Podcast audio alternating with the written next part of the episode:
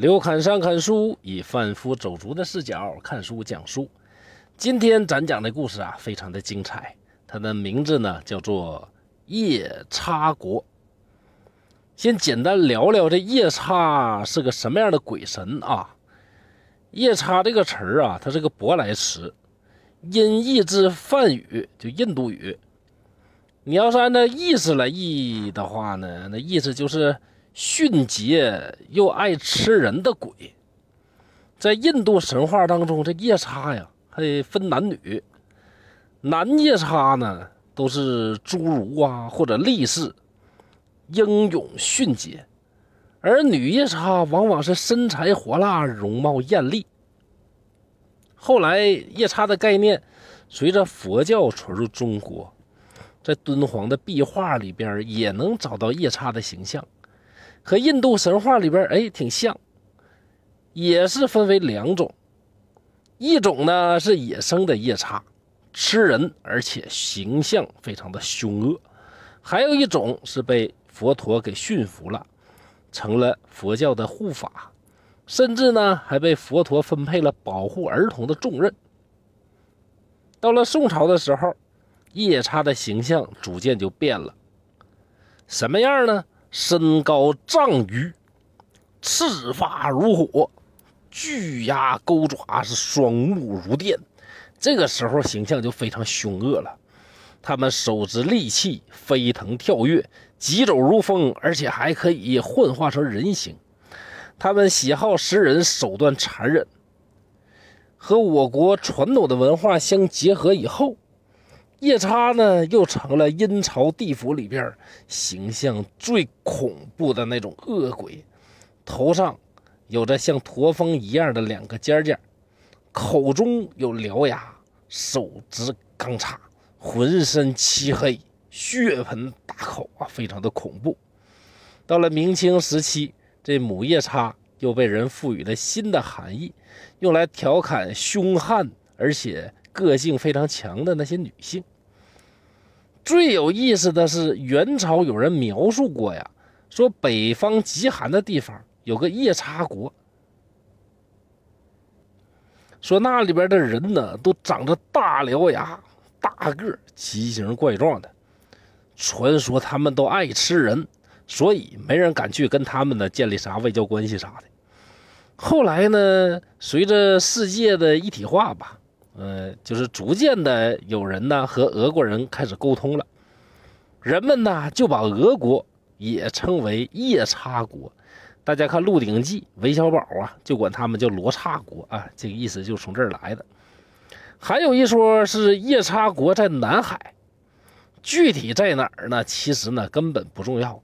比如本故事里边这个夜叉国呀，不在南海，也不在东西伯利亚，具体在哪儿呢？不重要，反正咱们是中原上国，周围的要么是蛮夷，要么是刘鬼，再不就夜叉，那是肯定没有毛病的。综上啊，这夜叉本是一种亦正亦邪的生物，行动迅捷，力大无穷。虽然喜欢吃人，但是经过驯化之后，还是能为人类、为神佛、为阴间做很多贡献的。那么，在《聊斋志异》当中，夜叉和夜叉国的形象又是如何呢？说胶州啊，有这么一个老徐，这个胶州呢是青岛西北边胶州湾的那个胶州啊，不是玩《三国志》南方那个交子那个胶州。这个胶州旁边就是胶州湾，那当然是靠海吃海。这位老徐就是以出海经商为业。这种人呢，那可是见过大世面，玩过各种心跳回忆的。可这回海上起了大风暴，把老徐啊一路给刮到了一个孤岛上。老徐迷迷糊糊往岸上一瞧，只见这里呀是深山密林，不像有人烟的样但老徐还是盼着有人家，如果能收留我一夜歇歇脚。辨别了方向，再重新出海。于是啊，他就把船拴好，带上了粮食、干肉，登上了岸。刚进山，就看两边山崖上密密麻麻呀，有很多的洞口，特别的整齐。像什么呢？就像那蜂房一样。老徐心想：这么整齐，非人力不可为呀。但是在山崖上边建洞穴，那岂是人力所能为呢？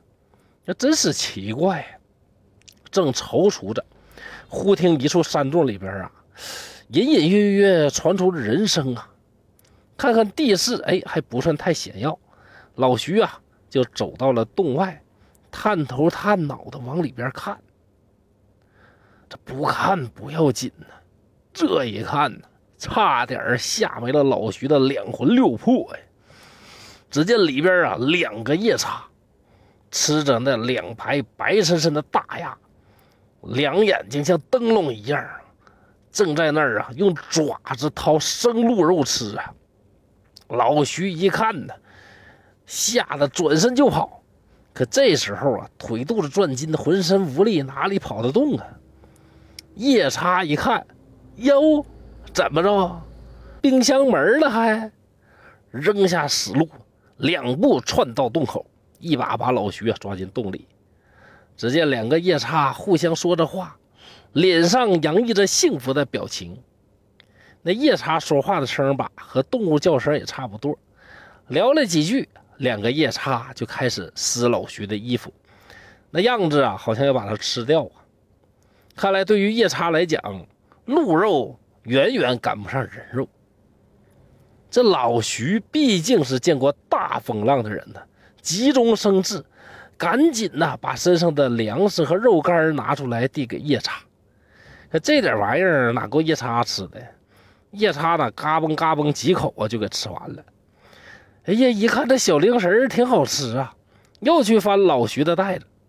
老徐没招啊，摆摆手啊，表示没有了。夜叉大怒。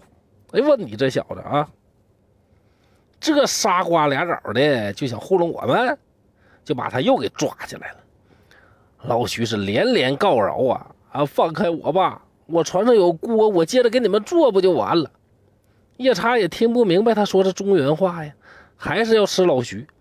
老徐啊，打着手势啊，又讲了一遍。哎，这夜叉智力还不错，一看呢，好像是明白了，便跟着他到了船上。把锅取回来，拿回洞里。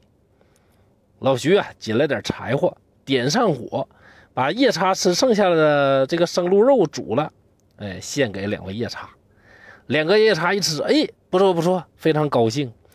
原来这玩意儿整熟了这么好吃。你看这老徐饭做的确实不错，那吃了呀，怪可惜的。于是两个夜叉就准备留下老徐啊，长期做厨子。到了晚上，夜叉就用石头堵住洞口，把老徐关在洞里。这一夜，老徐蜷曲着身体，远远地躲着夜叉躺下，一声也不敢吱啊。